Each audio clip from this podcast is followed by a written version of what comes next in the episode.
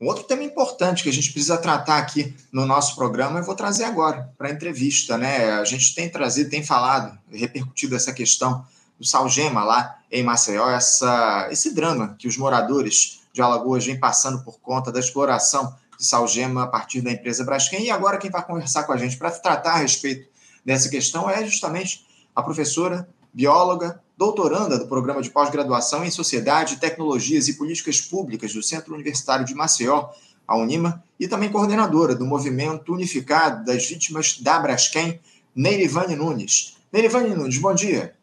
Bom dia, Anderson, bom dia a todos, a todas, e nós já agradecemos de antemão o espaço né, de dar voz às vítimas da Braskem.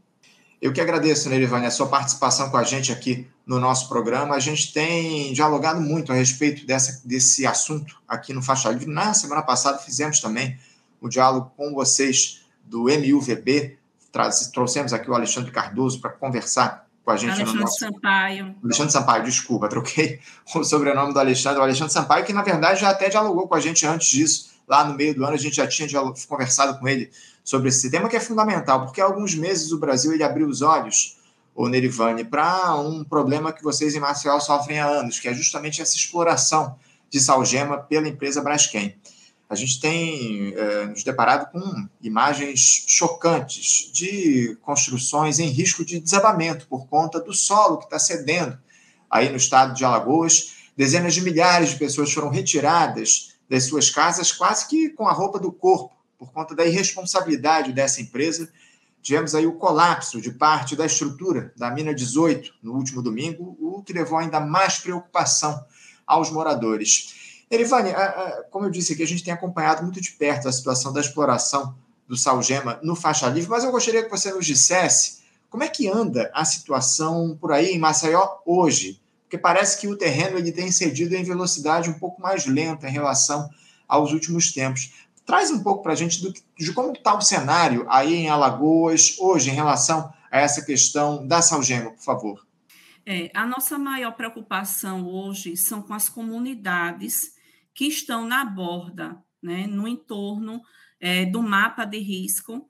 Há um mapa de criticidade oficial, né, é, emitido pela Defesa Civil de Maceió, e a nossa preocupação nesse momento é, são com essas comunidades né, que estão amedrontadas, né, é, vivendo em constante alerta, porque as incertezas são muitas. É, nós também nos deparamos com é, omissão é, por parte do poder público de muitas informações. Então, por exemplo, não chegou para a população um plano é, de emergência, um plano emergencial. Como é que essas comunidades, Flechais, Marquês de Abrantes, é, Vila Saem, Bom Parto, como é que essas comunidades deveriam agir no eminente colapso da mina? Então, não chegou essa informação. É, há informações desencontradas. A população também passa por é, um descrédito em relação a essas informações divulgadas pela Defesa Civil de Maceió. É, nós, lembramos que na véspera né, do, do, da divulgação do eminente colapso da mina 18, a própria Defesa Civil declarava que estava tudo sob controle, estava monitorando tudo, que não era mesmo com os tremores, já estavam havendo tremores, sismos é, com regularidade, eles estavam ficando né, cada vez mais constantes, mas sempre se minimizava a, a, a situação, dizendo ah, são, são sismos de baixa magnitude, não representa risco à, à, à população, não é motivo de preocupação. E assim, no dia seguinte, a gente já se depara com um comunicado feito pela própria Braskem, não pela Defesa Civil, de que a mina 18 iria colapsar e já é, é, apontando um, uma previsão até de horário em que isso iria acontecer. Então, isso causou um pânico né, tremendo na população. Então, a nossa preocupação é, é hoje, o, o risco é, é, é, presente, é iminente sim, e a gente precisa lembrar que são 35 minas. Então, nós no domingo nos deparamos aí com o início né, do colapso aí da, da mina 18, é, mas a gente precisa lembrar que há outras minas que estão em eminente risco de colapso. É, em 2019, é importante a gente lembrar, é, o Instituto Alemão, IFG, ele fez um importante estudo na área e apontou que as minas que corriam né, é, maior risco de colapso estão justamente à margem da Laguna Mundaú e sob o leito da laguna. E a mina 18 era uma delas. Ele, é, é, o Instituto também no relatório apontou a mina 7 e a mina 19, que são bem próximas à mina 18. Então, é importante esse acompanhamento, esse monitoramento sobre o, sobre o estado aí, a, a evolução, né?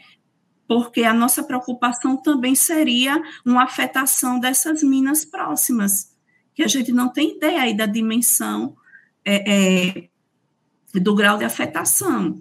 Então, a gente precisa ter isso. Então, a nossa maior preocupação hoje, como eu falei, são dessas comunidades que há três anos, Anderson, são três anos que essas comunidades lutam para serem inseridas no plano de compensação financeira da Braskem, para que sejam realocadas e indenizadas devidamente. Então, o risco é, continuar, continuará presente, sim. É uma região em que vai. É, é, nós vamos observar sempre sismos, esses tremores, eles serão constantes, já, já fazem fazendo parte já da, da rotina aí de, dessa área, e o que, não, que a gente não pode permitir é que essas comunidades continuem aí próximas a, a essa região, né, em situação de, de, de total vulnerabilidade. A gente não pode fechar os olhos para essa realidade. É, no momento em que a, a, a, Prefeitura de Maceió decretou estado de emergência, né, e teve aquele movimento de retirar de forma brusca né, a, as famílias, essa remoção forçada de, de várias famílias, né, para levar até para escolas, né, em alojamentos em, em escolas, que nós fomos contra a, a isso. Então, a, a há três anos que a população luta por reconhecimento dos danos causados pela mineração a elas. Então, é, o, o, justo é incluir essas famílias no, plano, no, no mapa de risco, uhum. no plano de compensação, para que elas sejam indenizadas e não retirar essas famílias de qualquer forma. Evidente. Né? Evidente, evidente. Então, Essas famílias precisam ser compensadas, acima de tudo, por todo o drama que elas têm passado e por todos Exato. Os Lembrando também que há comunidades, com, comunidades pesqueiras aí do, do uhum. entorno, né, que dependem exclusivamente da, da pesca, né, é, é, do, suru, do marisco, do sururu para a sua subsistência, e várias famílias, né, de pescadores estão, estão impedidas no momento de acessar a laguna para é, é faz, retirar o pescado, né, retirar o sururu. Então, é, eu faço, eu é, aproveito esse espaço aqui para chamar atenção para esse grupo que se encontra também vulnerável, né, para que a Braskem ela precisa é, ressarcir precisa é, amparar, sim, essas famílias, esses pescadores que estão sendo privados de realizar suas atividades de pesca, de qual depende a sua subsistência. Então, houve um movimento aí de, de se recorrer a a presidência da República, a, ao Ministério aí de, de, de, Pesca, né, ao governo federal, para que houvesse um, subsídio, um, um, auxílio, né, um, um auxílio de amparo a essas famílias, mas, particularmente, nós somos contra uhum. a isso. Quem deve arcar com os danos causados aos pescadores que estão sendo privados é, é, da sua atividade é a Braskem. Quem, quem, causou o crime é a Braskem. Então, não é justo agora que o poder público, dinheiro público nosso, seja utilizado para esse fim. Eles precisam sim ser amparados, ter um auxílio, sim, até que a, até que a situação se regularize, que eles consigam ter acesso à laguna, né? mas quem deve arcar com isso é a Braskem. Evidente, evidente. Ainda mais essas pessoas que estão sendo obrigadas a mudar seu modo de vida justamente por conta desse, desse crime que foi cometido pela Braskem, um crime continuado, porque não é de agora. A gente sabe muito bem que esse caso já vem de pelo menos três décadas que, que isso vem ocorrendo. Aí são, né? são mais de 40 anos de exploração de, de salgema, né, com a conivência e a omissão do poder público. É isso, todos, é todos fecharam os olhos, gestão municipal, gestão estadual, durante todos esses anos. É, o Instituto do Meio Ambiente do Estado de Alagoas, o IMA, também fez vistas grossas, que é o órgão responsável pela fiscalização e pelo licenciamento. Nós sabemos que periodicamente essas licenças precisam ser renovadas. E como foi que isso passou? como é que essas licenças estavam sendo renovadas. Então, houve falha, sim, na fiscalização, no monitoramento, também dá, isso resvala sobre a Agência Nacional de Mineração, que deveria ter um, um controle sobre isso, sim. Né? Então, é, não pode. Eu vi uma declaração da, de um representante da ANM é, col colocando como se não tivessem parte aí na, na situação, mas sim, tem uma parcela de, de, de, responsabilidade, sim, porque o ANM é um dos órgãos responsáveis pelo acompanhamento dessas atividades de mineração, né? Então, na, e, e, tinha que estar acompanhando essa atuação do IMA mais de perto. Tá? Então, são, são 35 minas Uhum. Para vocês terem noção, cada uma dessas 35 minas deveria, deveria ter um estudo de impacto ambiental, um IARIMA, e não há. Não há porque vários pesquisadores da universidade, tá? Então, é, é solicitou a, a, ao IMA o, acesso a esses estudos e não nos foi dado esse acesso.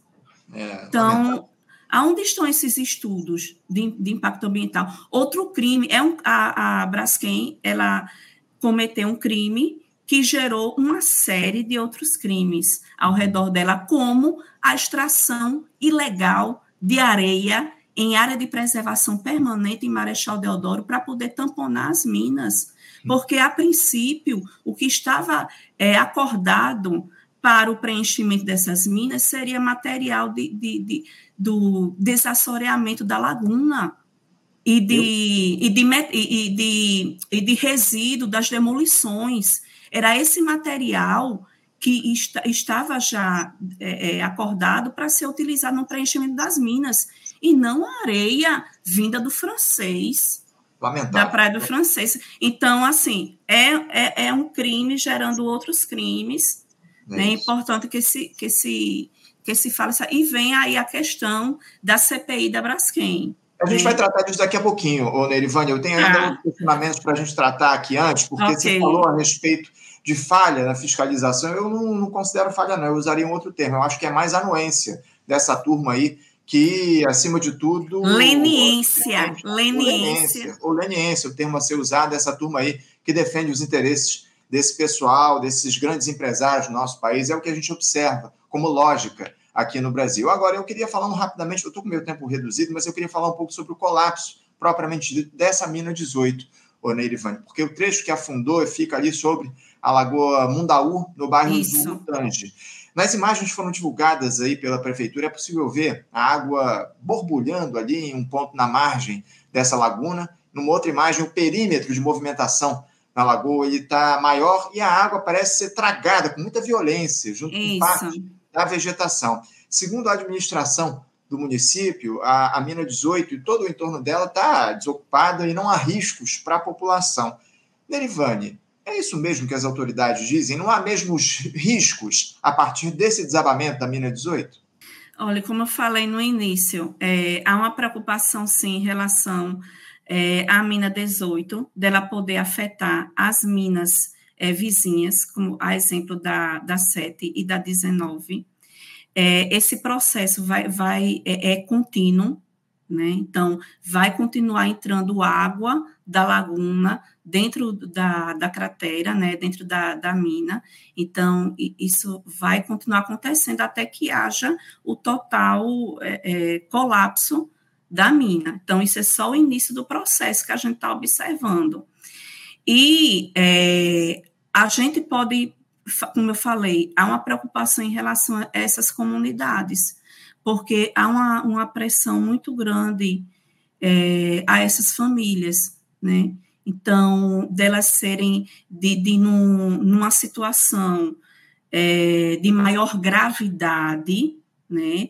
É, aí da, dessa mina, né, dos desdobramentos aí desse processo que a gente não tem noção ainda, a gente está acompanhando é, é, desses desdobramentos, o risco é, é, dessas famílias, né, serem, serem afetadas. Então, por isso, a nossa preocupação em retirar essas famílias o quanto antes mais da forma correta, delas serem realocadas já com a sua indenização garantida. Então, ninguém consegue dormir, Anderson, nessas comunidades, ninguém dorme, né, preocupado com, é, escutam até escutam o barulho de alguma coisa, já fica assustado. Então, mexe extremamente com o psicológico né, de, de, dessas famílias. Então, ninguém consegue ficar tranquilo sabendo do, do que está acontecendo e que desdobramentos nós poderemos ter diante de sair. Então, eu discordo em relação à posição é, da defesa civil, do poder público, em, em, em falar que não há preocupação maior em relação a essas famílias. Assim, a gente não pode esperar o pior acontecer para fazer o que precisa ser feito. É, veja bem, são três anos que essas famílias clamam por realocação, para o reconhecimento dos danos causados à mineradora. E só agora que a bomba estourou e que aí to, toda a mídia nacional, internacional, né, está comentando o caso, é que fez com que houvesse essa movimentação do poder público, do poder judiciário, em relação a essa situação. E não é algo novo, porque desde é, de março de 2018 que nós vivemos esse, esse, esse drama. Foi quando houve o primeiro tremor no bairro do Pinheiro. Então, são cinco anos que nós estamos lutando por reparação integral a essas vítimas. Então, respondendo a você é isso, é necessário que se faça aquilo que é devido em relação a essas famílias e não esperar que o pior aconteça. Não há segurança em relação ao futuro porque os sismos, os abalos, os tremores continuaram acontecendo, essa movimentação no leito da laguna continuará acontecendo, e a gente tem que pensar que a Laguna Mundaú ela faz parte de um sistema integrado, que é o complexo estuarino Laguna Mundaú Manguaba. Ela, a Laguna Mundaú ela, ela interage com a Laguna Manguaba e com os canais. Então, é um sistema integrado. Então, não é só algo pontual ali na Laguna Mundaú, é algo que vai interferir em todo o complexo lagunar. E pode, e pode afetar até municípios vizinhos, municípios que fazem parte da região metropolitana de Maceió. É isso, não, verdadeiro descalabro o que há aí nessa região. Agora, as disputas políticas aí em Alagoas, Dona Erivane, elas têm atrapalhado a resolução desse drama dos moradores de Maceió, porque a gente teve essa semana aí um encontro lá no Palácio do Planalto, convocado pelo presidente Lula, uma reunião que trouxe, que reuniu governador, prefeito, deputados, senadores, enfim, para tratar dessa questão da Braskem. E as informações que chegam é de que o clima nessa reunião foi dos mais pesados, né? Arthur Lira e Renan Calheiros, que são uh, políticos aí de Alagoas, trocaram farpas, são uh, opositores aí no Estado, enfim. Arthur Lira, que é presidente da Câmara dos Deputados, e Renan Calheiros, que é senador. Esse ambiente político de disputa tem afetado as ações que visam resolver o problema produzido pela Braskem, ou Nerivane? Olha, é, veja bem, tem os dois lados. Nós sabemos sim que há essa disputa política, essa quebra de braço, né, em meio a isso tudo, né, que houve uma, uma aproximação, né, de um dos grupos é, é, do movimento da, das vítimas, né, em relação ao crime da Braskem, para atingir, né, o outro lado. Então, a gente sabe de, de, de dessa de tudo isso, né, de toda essa movimentação aí política. Mas, é, por outro lado, essa questão foi importante, sabe, a entrada dos dois lados aí em relação ao crime da Braskem, para dar visibilidade à, à, à situação das vítimas, é, é, veja bem que há, há, meses atrás a mídia na, mídia, na, na, mídia nacional mal se falava na questão do crime da Braskem. Então foi a partir dessa movimentação, né, política também em relação ao caso que deu maior visibilidade, que a gente teve como consequências aí audiências públicas na, na Câmara Federal, no Senado, né? Estamos aí em vias de uma CPI, então foram desdobramentos dessa movimentação política. Então, por esse lado, tem sido positivo em relação à luta das vítimas, para poder a questão ser discutida né, em, em, em um maior patamar aí. E a gente poder investigar, conseguir investigar o que a gente chama da caixa preta da Braskem, então, por um lado, foi positivo, um lado, é, um, um lado que é, é, é negativo, é, é o que a, a polarizar essa questão política e deixar de lado a, a reparação das vítimas. Então, é, inclusive, a gente publicou, nós publicamos, entregamos uhum. ao governo estadual, municipal, aos ministérios públicos, essa carta é uma carta aberta das vítimas à sociedade e ao poder público, e nessa carta a gente fala, Anderson, da centralidade da luta das vítimas da Braskem, já chamando a atenção para essa questão né, da, da movimentação política, que não deve ser o centro da questão. O centro da questão é a luta pela reparação de todos os danos causados é, pela Braskem a, a, essa população. São aproximadamente 200 mil vítimas, pessoas que foram afetadas diretamente. Né? Alguns falam 60 mil, mas é, quando a gente leva em conta todos os entes envolvidos, né? É, não só moradores, empresários, mas os trabalhadores, os estudantes, né? É, hospitais, é, todo um é, é, todo um contingente que foi afetado diretamente. Então, são cerca de 200 mil pessoas afetadas. Então, essa carta aqui, ela vem justamente de lembrar, né, dentro desse cenário político, ó, a centralidade são as vítimas, é a reparação às vítimas. É isso. Não, é muito importante essa, essa movimentação, essa mobilização de vocês, vítimas da Braskem, justamente no sentido de cobrar reparação em relação a todos os prejuízos que estão sendo provocados. Para a gente fechar aqui, que eu estou com meu tempo mais do que esgotado, Nerivane, a CPI que foi criada essa semana lá no Congresso Nacional e que o governo federal tentou a todo custo evitar. Você acha que isso Sim. pode trazer luz a esse caos que se estabeleceu aí em Maceió? É, é a solução do problema, a, a construção dessa comissão parlamentar de inquérito lá no Congresso Nacional. A quem você acha que ela serve nesse momento, Nerivane?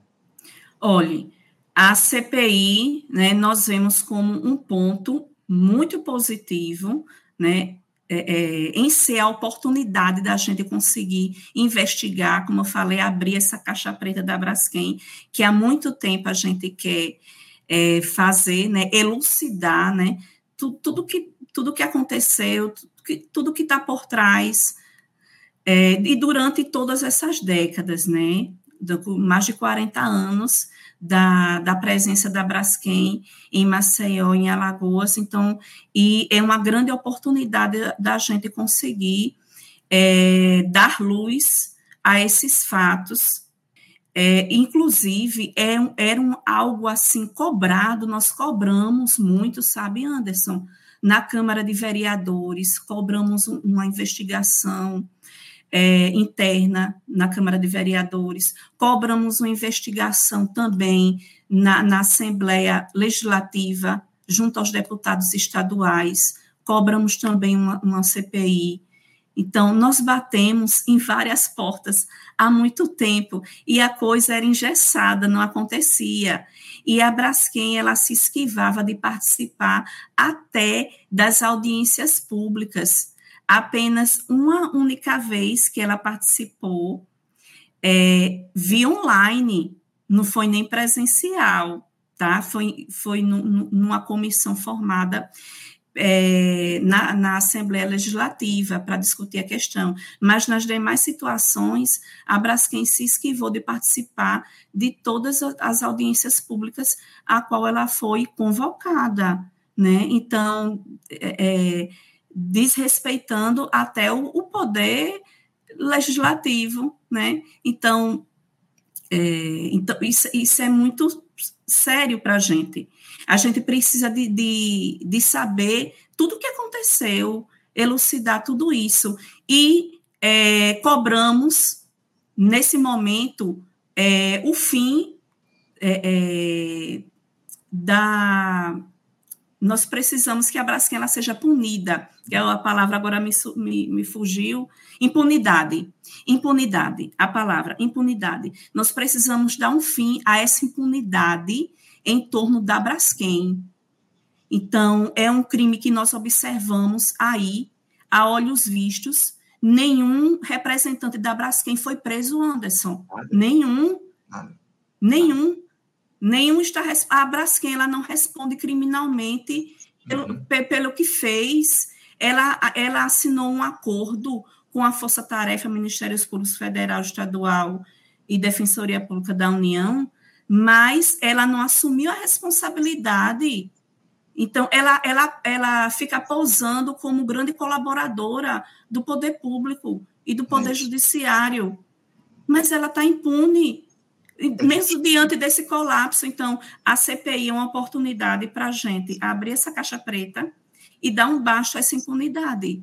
A gente, a gente precisa quer... cobrar Isso. das autoridades, Nerivan, desculpa, a gente precisa cobrar das autoridades responsabilidade no sentido de punir a Braskem e também, principalmente nesse momento, no sentido de reparar as pessoas Isso. que estão sofrendo até hoje com todos esses dramas que estão colocados, as pessoas tiveram de abandonar as suas casas às pressas, sob ameaça de, de, de queda dessas, dessas casas, uhum. dessas residências, por conta do solo que está cedendo aí na região de Maceió. Eu, eu, eu, eu, queria só complementar rapidinho. Assim, em relação à CPI, nós temos consciência que é, ela vai ser importante sim, mas que ela terá as suas limitações, porque nós sabemos das relações políticas envolvidas, né, aí nesse pano de fundo, então terá suas limitações, porque as investigações poderão resvalar em grupos, né, aí é, envolvidos, então vai ter suas limitações sim, mas é ser importante nessa elucidação dos fatos e nós queremos que a, a centralidade da CPI né, é, passe pela reparação integral dos danos às vítimas. Então, não só a, a investigar né, tudo que está envolvido ao, crime da Braskem, mas garantir, né, garantir nesse processo de investigação também seja um ponto alto para garantir essa reparação, que nós lutamos já há cinco anos por isso. É isso. Não, e nós aqui no Faixa Livre, você pode ter certeza que a gente vai continuar na cobrança, Neirivane, por reparação, por justiça para as pessoas aí que foram afetadas por esses crimes cometidos pela Braskem. A gente espera que essa CPI avance e que traga bons resultados aí ao longo dos próximos tempos. E em 2024 a gente vai continuar de olho em tudo isso. Agradeço demais a tua participação com a gente aqui no nosso Faixa Livre toda a nossa solidariedade aos moradores afetados aí por esses crimes cometidos pela Braskem, na mineração de salgema por aí, enfim, a gente espera, acima de tudo, que haja justiça e que vocês estão sendo, estão lutando aí pelos direitos das pessoas afetadas, consigam, enfim, consigam trazer melhores notícias e, acima de tudo, consigam fazer com que essa luta valha a pena, porque é isso que a gente busca, né, o, o Nerivane, reparação e manutenção da unidade das pessoas justamente na cobrança por direitos. E a gente pode ter certeza que está junto com vocês nessa. Os microfones do Faixa Livre seguem abertos aqui para a gente manter esse diálogo ao longo do próximo ano. Obrigado, Nerivane, pela tua participação. Eu te desejo, na medida do possível, boas festas e que 2024 traga uhum. melhores notícias. Obrigada, obrigada, Anderson, obrigada a todos. Bom dia para você, Nerivane. Até a próxima. Conversamos aqui com Nerivane Nunes. Nerivane Nunes, que é professora bióloga, doutoranda do programa de pós-graduação em Sociedade, Tecnologias e Políticas Públicas do Centro Universitário de Maceió, o UNIMA, e coordenadora do Movimento Unificado das Vítimas da Braskem, o MUVB, falando um pouco sobre o drama dos moradores da Braskem, aliás, dos moradores da Braskem, dos moradores de Maceió, lá por conta dos crimes cometidos pela Braskem em torno da exploração de salgema naquela região. Gente, vamos encerrando a edição de hoje. Lembrando que amanhã teremos a última edição do Faixa Livre em 2023, um programa especialíssimo. Vamos fazer um debate importante a respeito do que foi o ano de 2023 para o país, ah, as iniciativas desse primeiro ano de governo Lula, enfim. Um debate com figuras que eu recomendo que vocês acompanhem. Eu não vou revelar, não, vai ficar aí é, é, sob é, a expectativa aí da participação dos nossos comentaristas amanhã, mas eu garanto a vocês que nós teremos um debate de altíssimo nível aqui no nosso Faixa Livre nesse último programa do ano. Então, mais uma vez, muito obrigado pela audiência. Compartilhem, curtam, não esqueçam de curtir aqui a nossa live, comentem, enfim, essa interação é fundamental aqui para nós no Faixa Livre. E amanhã, a partir das 8 da manhã, estaremos de volta com o último Faixa Livre de 2023, com um debate especialíssimo sobre o que foi o ano para o governo Lula, para o país e para o mundo. Obrigado a todos pela participação. Desejo uma ótima quinta-feira. Um abraço forte e até amanhã. Você, ouvinte do Faixa Livre, pode ajudar a mantê-lo no ar. Faça sua contribuição diretamente na conta do Banco Itaú, agência 6157, conta corrente 99360, dígito 8. Esta conta encontra-se em nome do Sindicato dos Professores do Município do Rio de Janeiro e região, o Simpro Rio, uma das nossas entidades patrocinadoras, mas seus recursos são destinados exclusivamente para o financiamento do nosso programa. Você pode fazer sua doação de qualquer valor, utilizando também a nossa chave Pix, que é ouvinte@programafaixalivre.com.br. Sua contribuição é fundamental para a manutenção desta trincheira progressista no ar.